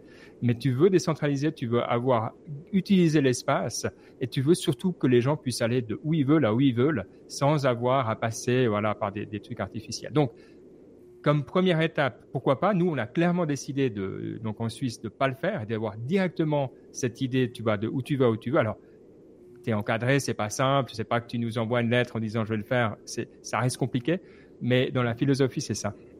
Euh, donc intéressant de voir que ben, y a d'autres approches et peut-être qu'ils ont raison. Hein, je dis pas, euh, dis pas forcément que voilà, mais, mais en tout cas pour moi, euh, connaissant le milieu comme ça, c'est assez clair. Donc je vais euh, mais suivre quand même. Je vais regarder un peu plus en détail et puis apprendre parce qu'il y aura sûrement des trucs euh, bien quand même. Bon, est-ce que ça répond à la question? Oui, tout à fait. Très intéressant, euh, analyse très intéressante. Et c'est marrant que donc après ce qui est sympa c'est que si tu n'en as pas entendu parler, c'est que c'est quand même quelque chose, c'est quand même qu'il y a plein de, choses qui sont essayées dans le monde des drones et donc bah, c'est aussi encourageant de voir que ben l'innovation finalement ça reste quelque chose qui est où il y a plein de choses qui sont essayées je dirais dans ce monde là Ouais, et puis l'autre truc, et puis de nouveau, là, je veux pas nous jeter des fleurs, mais quand le truc, c'est qu'on est dans un pays qui est en avance. Donc, c'est quand tu es en avance, tu, tu t'essayes, tu sais, c'est comme toujours, tu as, moins besoin, tu as assez de confiance pour, c'est pas que tu regardes par ailleurs, mais tu regardes les choses très spécifiques. Nous, on va chercher vraiment, on sait ce qu'on veut, quoi. Et c'est vrai que quand tu es en retard, des fois, tu regardes un peu plus un peu partout parce que tu dis, ah, puis du coup, il y a beaucoup de bruit. Donc, tu as quand même mm. un avantage à être en avance, mais quand on le voit dans, dans tous nos domaines. Hein. Pensez à ce que vous faites. Vous savez ce que vous voulez quand vous maîtrisez un, dossier. Quoi. Donc c'est vrai que c'est ça a pas mal d'avantages, mais je vais quand même peut-être, on loupe quand même des trucs hein, dans le tas. Donc euh, donc c'est vrai que c'est intéressant. Et il y avait un Asniptech. Alors on va faire le lien sur les Asniptech également euh, sur les drones. Bah, profitons-en. On va faire d'une pierre euh, deux coups presque. ah désolé. alors le premier Asniptech, c'est un lien vers un un article qui parle de, euh, de laser anti-drone pour euh, les Jeux Olympiques de Paris. Donc en gros, il y a toujours ce souci des drones que euh, bah, les drones pour pour humains, non pardon, pour consumer, c'est très dur de les arrêter. Genre tu, tu vois, genre ils sont tout petits et bah, pour la police c'est très dur de les arrêter. Donc l'idée de, ce projet-là, c'était d'avoir un laser pendant typiquement qui serait mis en place pendant les JO de 2024, qui permettrait d'empêcher de, de, de, réguler le trafic aérien. C'était un drone inconnu qui se balade au-dessus des jeux, tu pourrais le, le tuer avec le laser. Est-ce que ça marche comme projet? C'est ça en gros la question de la Syntech. Euh, ouais, c'est une bonne question. Alors j'ai répondu dans, notre groupe Signal, donc petite pub pour notre groupe Signal si vous voulez venir euh, et avoir les, infos en, primeur. Mais en gros, oui, ça marche. C'est un truc que j'ai vu euh, démontrer depuis euh, pas mal d'années, alors qu'à l'origine est une technologie militaire. Et ce que ça fait, c'est vraiment tout bête, c'est que ça va viser la batterie euh, et euh, envoyer un rayon dessus et donc ton drone il, il explose. Mais il explose euh, comme une batterie qui explose. Donc c'est pas qu'il ah fait puis il tombe tout joli quoi. Il il est en miettes le truc. En tout cas en tout cas quand les militaires le font c'est pas euh, voilà quoi. La question est réglée. Il n'y a pas de doute que le, le drone va, mais on voit pas ça des armes.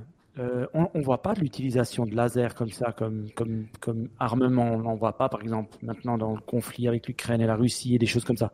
Bah, Pourquoi les trucs fixes, c'est certain qu'ils en ont. Quoi. Ah oui le problème qu'il y a, c'est que c'est des infrastructures que tu peux pas prendre euh, sur l'épaule euh, comme ça et puis toi te promener hmm. avec et puis d'un coup viser. Toi, ça demande d'être là. Donc pour un truc comme les JO où tu sais où tu es, où tu dois protéger quelque chose, alors je suis sûr et certain que les infrastructures sensibles, d'ailleurs, on les voit pas, toi, es toujours quand on voit les drones, c'est en pleine campagne. Tu n'as jamais vu, alors, ou des drones militaires qui arrivent sur d'autres cibles, mais là, c'est, toi, tu peux, tu peux pas avoir un petit laser, c'est ce qu'a dit euh, Baptiste, c'est vraiment pour les consumers. Donc, un DJI qui arrive au-dessus d'un ministère, on voit pas ça, parce que ça, ça, ça peut pas arriver. Euh, et puis, c'est vrai que la police, euh, le fait pas. Pourquoi? En général, c'est que pour des questions forensiques, tu veux garder le drone entier parce que si tu veux retrouver qui était derrière et que ton truc il a explosé en 10 000 pièces et qu'il y a que des miettes par terre, euh, bah tu retrouves plus rien.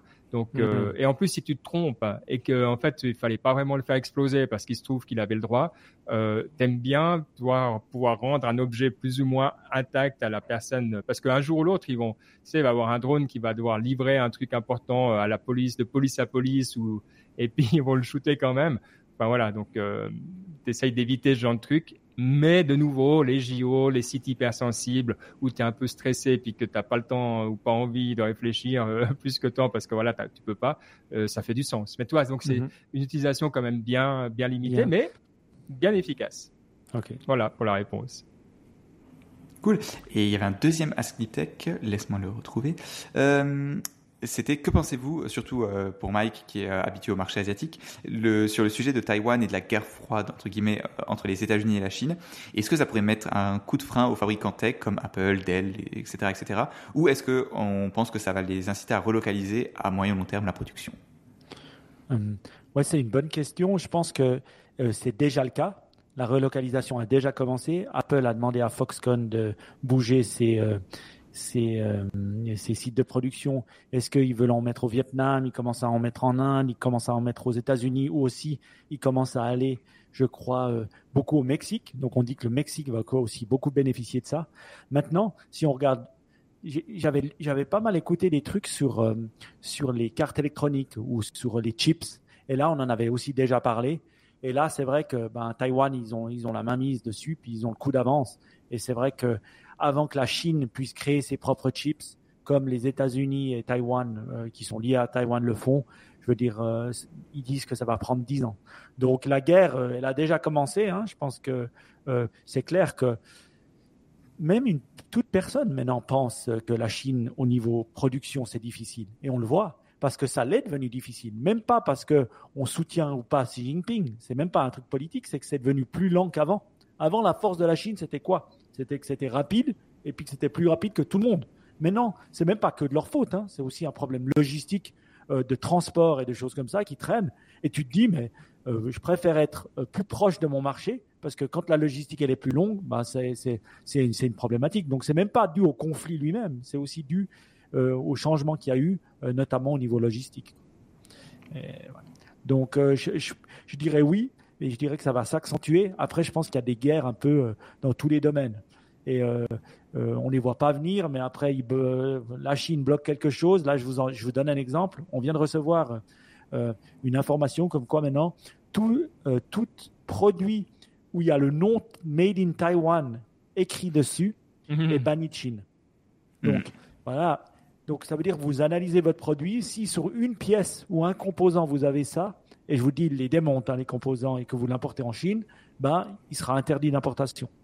Et c'est maintenant, hein, c'est pas dans 20 ans, donc euh, euh, la législation. Donc, ce genre de choses, c'est ça arrive et c'est ben, directement un, retour avec ce, que, ce qui s'est passé actuellement entre, avec les États-Unis et Taïwan. Hein.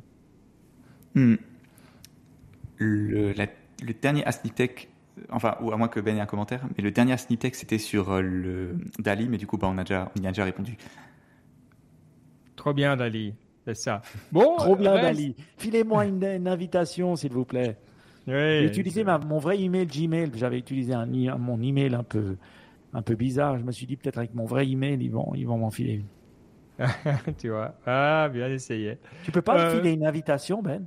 Non, c'est un peu comme on faisait avec Gmail.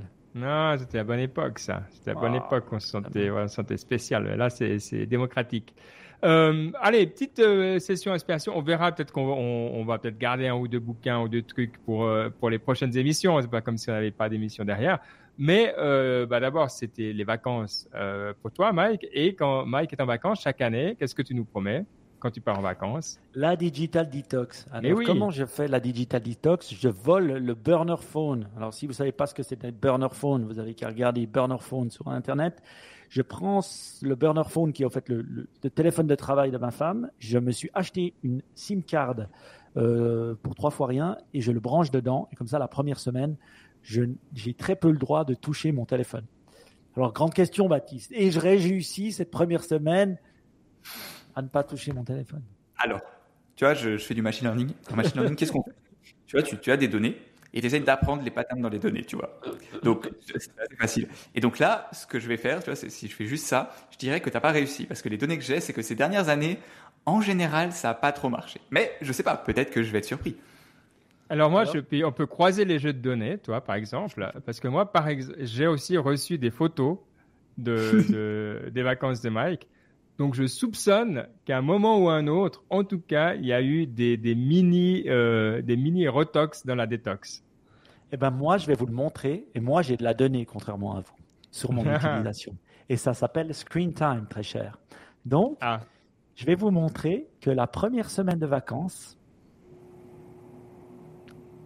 20, ah, 71 heures. Non, 1 heure 7 minutes d'utilisation sur la semaine. Et ça, c'est en comptant euh, c'est en comptant Netflix pendant 1h30. Donc, je veux dire, c'était très très peu, vous voyez. Donc, en, une, utilisation moyenne d'une heure sept, et vous voyez, le lundi, mardi, mercredi, il n'y avait rien, rien, rien, rien, rien, rien, rien. Il n'y avait que le jeudi, dimanche, et c'était surtout du Netflix. Donc, je dirais, oui, j'ai réussi. La deuxième semaine, hein, je, je montre la vidéo, c'était un peu moins beau. Hein. La deuxième semaine, c'était beaucoup moins beau. Je suis monté à 4 heures. Et après, je suis monté, j'ai encore plus monté. Donc, oui, la digital detox fonctionne. C'est ça la conclusion. Mais vous pouvez recommencer encore pire qu'avant la deuxième semaine. c'est ça le problème. Donc, tu as fait une euh, semaine de. Ben, c'est pas mal déjà. Une semaine de digital detox, oui. Et ça marche. Et euh, l'idée du burner phone fonctionne hyper bien. Le seul truc, c'est que prenez avec vous une autre, euh, une autre petite SIM card parce que je pense que c'est ça la clé. Puis vous l'envoyez, vous envoyez votre numéro parce que voyez si vous mettez vos euh, enfants au kids club, vous devez donner un numéro. Ah oui. Et puis, euh, comment vous faites? Donc, vous avez l'excuse de prendre votre téléphone. il y a plein de choses comme ça qu'il faut, auxquelles il faut réfléchir. tu fais comme en boîte à l'époque. Tu dis, tu donnes un numéro au hasard. Tu donnes n'importe quoi. Tu dis, voilà. tout à fait. Euh, ça se voit que tu n'as pas d'enfant, toi. Hein. C'est juste. voilà. Donc, ça, c'était, c'était pour la petite info. Donc, oui, j'étais assez fier de moi. Après, c'est vrai que ça n'a pas, ça pas beaucoup duré. C'est vrai. Malheureusement. Donc, du coup, on imagine que tu as lu et vu plein de, de, trucs. Alors, euh, vas-y, fais-nous une sélection. Alors, une sélection, je vais commencer euh, peut-être par, euh, par des livres.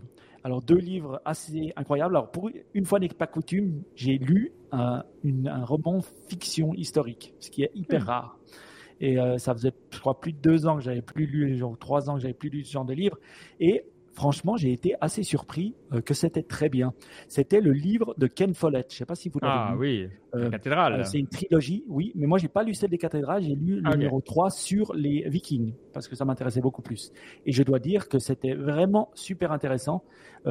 et, j'ai trouvé que l'auteur était vraiment, voilà, il y avait un côté historique où tu apprenais des choses, en même temps une histoire sympa. Donc c'est vrai que j'ai lu en une semaine. Le livre est normalement assez conséquent, mais j'étais content et ça m'a un peu sorti euh, de mon mode. Une chose qu'il faut savoir qui est intéressante, c'est parce qu'après j'ai un peu lu euh, sur Ken Follett, où je crois qu'il l'avait écrit dans le livre, euh, c'est qu'en fait, lui, il a écrit le truc des cathédrales, je crois dans les années 90, et au début, ça a eu zéro succès. Tout le monde trouvait nul, et puis ça se vendait très peu. la deuxième édition a eu du mal à, se réimprimer, ça a vraiment pris beaucoup, beaucoup de temps. Et vous savez pourquoi ça a pris du temps? Il l'explique justement lui. Ah non. Le bouche à oreille. En fait, il explique que son livre, les gens l'adoraient et le disaient donc à Ben, hmm. à Baptiste, et le bouche à oreille prenait du temps dans les années 90. dans les 90. Et donc, ce bouche à oreille euh, prenait beaucoup plus de temps. Et c'est ça qui a fait que bah, tout d'un coup, il regardait 5, 6 ans plus tard. Et, chaque année, chaque année, chaque année, ça augmentait, augmentait, augmentait, augmentait, jusqu'à que ça devienne, euh, voilà, il en a vendu, je crois, 25 ou 30 millions de copies. Donc, euh, c'est ah des, des, gros bouquins. Il y a des dérivés, il y a des jeux, il y a des. Enfin, c'est hallucinant. Donc, très bien, Ken Follett. En tout cas, moi, j'ai bien aimé le partie Viking. J'ai lu un peu le truc sur les cathédrales, mais j'ai pas continué. Voilà, j'ai pas dû trop aimer. Voilà. Ok. Alors, un autre livre, parce que j'ai pas pu lire que de la fiction, un autre livre, je sais pas si vous connaissez, est-ce que vous connaissez Upansky Non. Alors non. euh, non, j'étais en train de dire, est-ce que ça me dit vaguement quelque chose, mais même pas vaguement. Je me suis imaginé, tellement qu'il est peu connu, je me suis imaginé porter un t-shirt avec son nom, et je me suis dit, si je voyais une fois une personne avec son nom, je viens, j'irai lui parler, parce que si tu connais Upansky, c'est que c'est assez bizarre. Alors c'est un, un espèce de philosophe, penseur euh, du début du, du, du 19e siècle, hein, euh, un russe.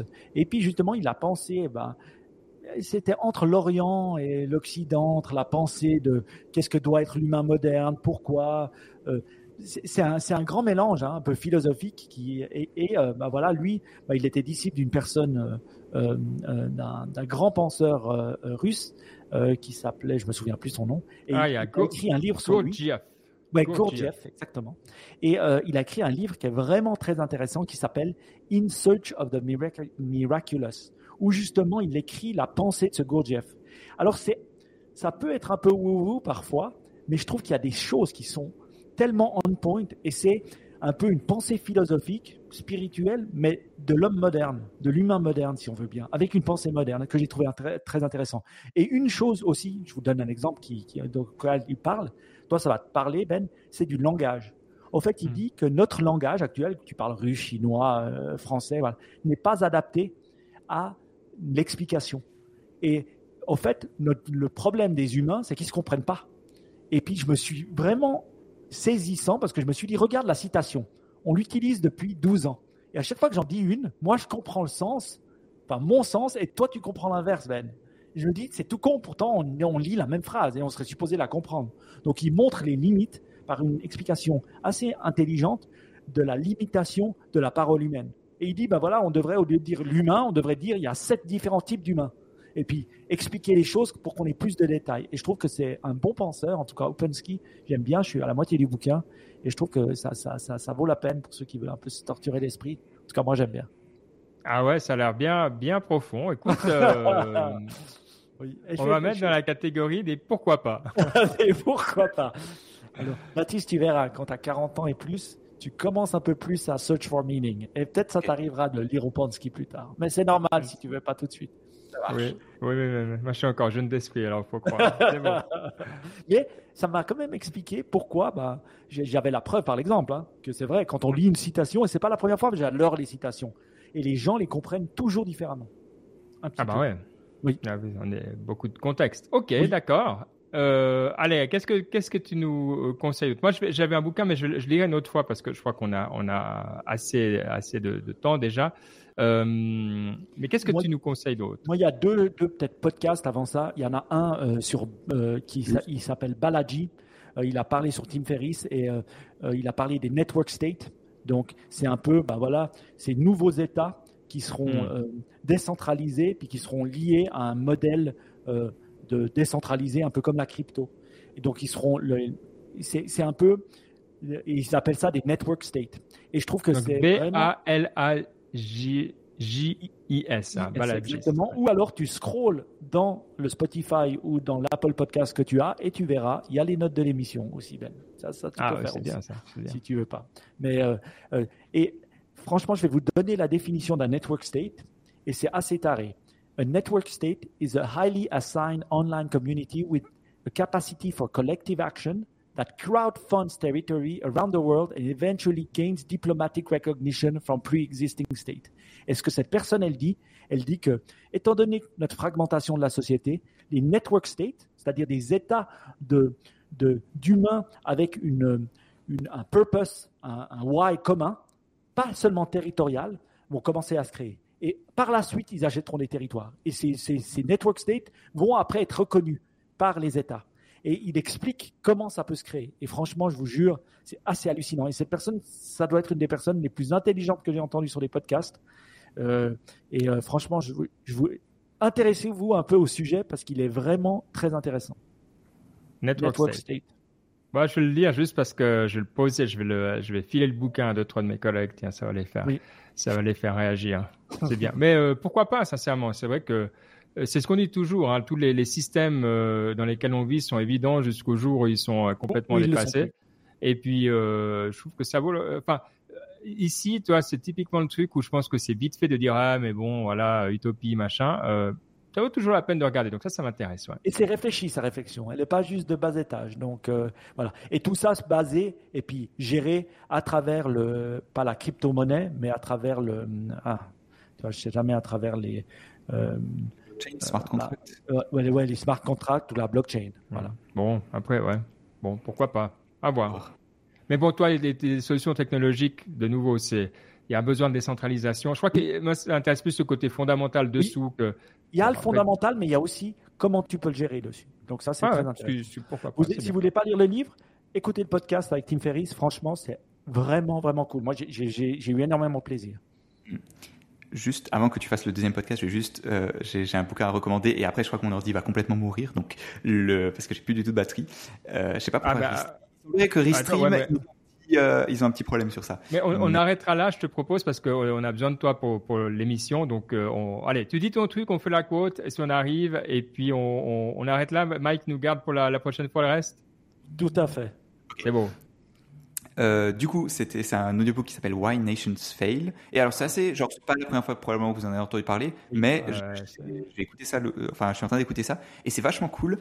J'aime beaucoup ces, bouquins d'histoire qui comment dire, qui, euh, qui ont un peu une vision un peu plus analytique de l'histoire, qui essayent de trouver une théorie pour expliquer les, les, mouvements un peu plus généraux. Tu vas dire pourquoi est-ce que ben, c'est pas juste ah il y a eu ce roi là et boum à cause du roi euh, il, le pays est devenu riche. Tu vois, ça réfléchit un peu plus aux causes euh, profondes, tout en comment dire, je pense qu'ils font un bon job de euh, de pas vouloir tout expliquer avec leur théorie. Je sais pas si vous voyez ce que je veux dire, mais le, le souci de ces théories, c'est très vite de dire ah X, X provoque Y et voilà on a tout expliqué comme ça. Je trouve qu'ils font bon job de pas trop tomber là-dedans.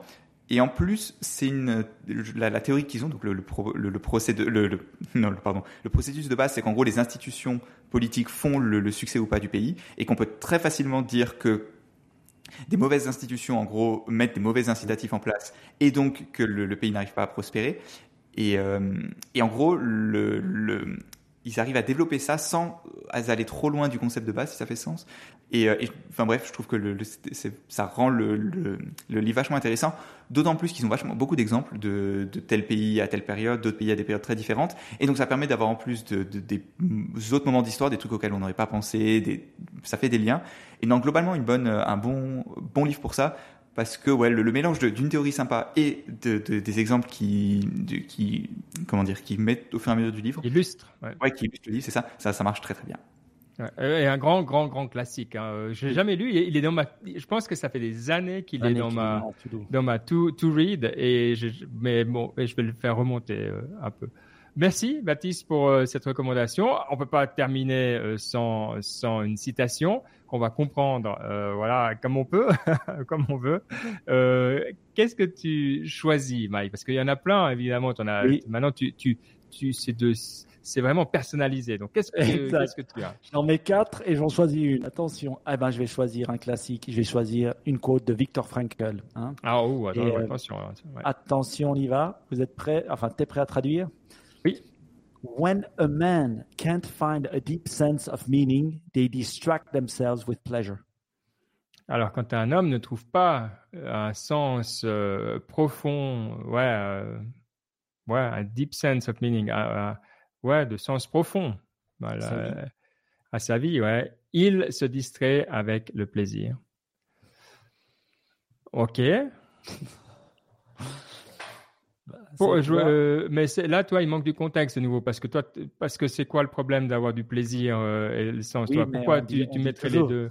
que Finalement, on se distrait en, en, achetant des biens, en allant en vacances, en dépensant son argent, avec des plaisirs, en mangeant, en buvant, voilà, parce que ben voilà, on n'a pas vraiment trouvé le sens. Donc, on essaie de trouver le sens à travers des plaisirs euh, de la, de la vie. Et c'est ça que notre société est devenue.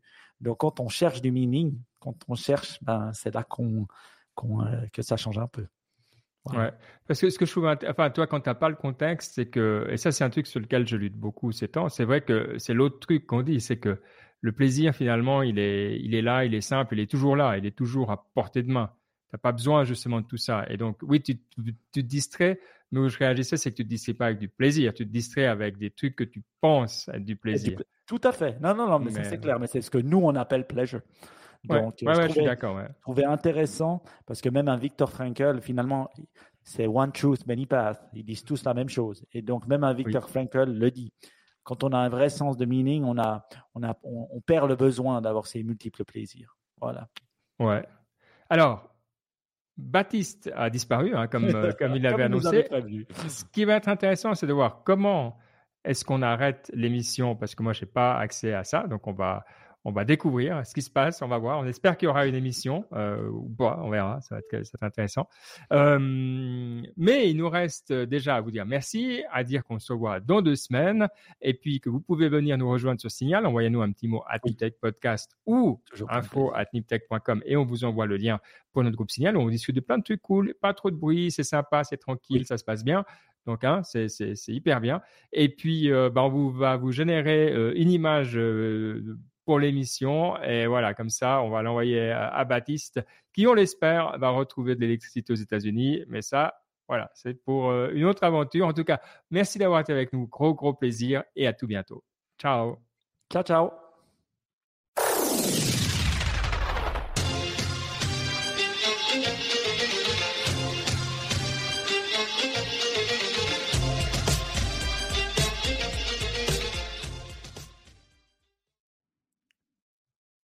Donc, clap de fin ici.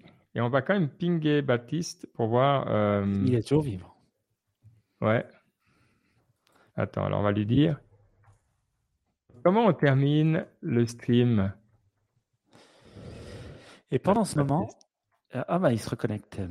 T'inquiète, il va reprendre ça sur son téléphone, le connaissant. Et euh, comme ça, bah, ceux qui nous écoutent jusqu'à la fin, la fin, la fin, ils pourront réécouter la belle voix de Baptiste. Euh, ben, en, attendant, euh, essayons de trouver euh, le nom de l'émission déjà. Le nom de l'émission. Qu'est-ce que donc attends de quoi on a parlé? On a parlé. ah Baptiste, tu nous entend? Ah, il nous entend mais il parle pas. Ou sans micro. Ah, attention. ah, il a trouvé, il a trouvé une prise. Ah, c'est bien, c'est bien, c'est Il a trouvé une prise. donc donc, je sais le mot que tu voudras dedans, c'est évident. C'est rumba. Dal, rumba. Dal rumba. Dal rumba. Ah, euh, ah oui, attends. Non, moi j'ai une idée. I, Pas iRumba, iRumba. Tu vois, tu as iRobot, donc tu peux faire avec Dali. I, iDali, ou tu vois, ça c'est plus I, euh, iDali 2. Ça, si tu pourrais faire un truc comme ça, mais c'est presque un peu cryptique, mais on aime le cryptique. Là, vous m'entendez? Oui. Parfait. Ok, c'est plus le bon micro, mais j'ai réussi à. Je suis retourné au bureau, j'ai trouvé une prise. Mais. Euh, ah, oui, là, on entend, que c'est plus le même micro, là. C'est ça. C'est bien parce qu'on a fini, on a. T'avais annoncé ton départ et tu n'as pas. Alors, ici, j'ai. T'as pas le bouton End Stream? Moi, je peux le faire si tu veux. Euh, non, j'ai pas. Non, c'est toi, euh, c'est toi qui. C'est toi qui l'as. Donc j'ai mis. Attendez, je vais partager mon écran après, comme je vous l'ai dit, c'est pas c'est pas des images où on pleure tellement c'est beau, hein. Mais je trouve que c'est pas ça le, but. Euh, voilà. T'as mis quoi? Dali iRobot euh, Roomba, j'ai mis. Ah, Après, Roomba, c'est pas très clair ce que c'est Roomba. Ouais, mais voir iRobot, t'as merde. Mais iRobot, c'est pas le, le nom de la boîte. Oui, mais les gens, ils, ils appellent ça souvent iRobot. Oui, t'as vu? Regarde, là sur la gauche. Où ça sur la gauche? Ben là, c'est un iRobot, le truc.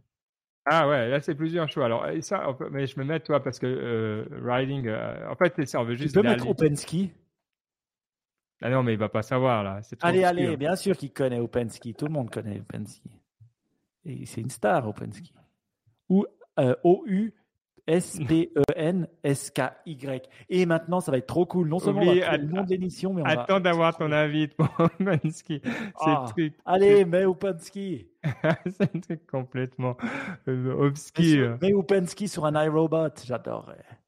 Ah, ah, non, regarde, là ils sont bien. Ouais, ils sont. Oh là là.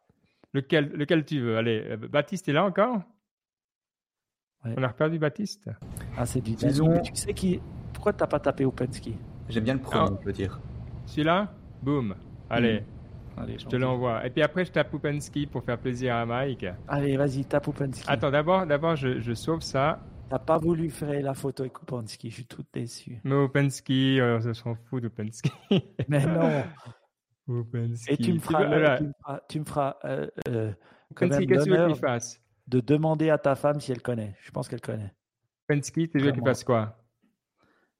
Euh, bah, tu mets OpenSki, robot et Dali, puis on va voir ce que ça. Ce que, iRobot. Mais il faut une phrase, il faut un contexte. Tu peux pas juste mettre des mots.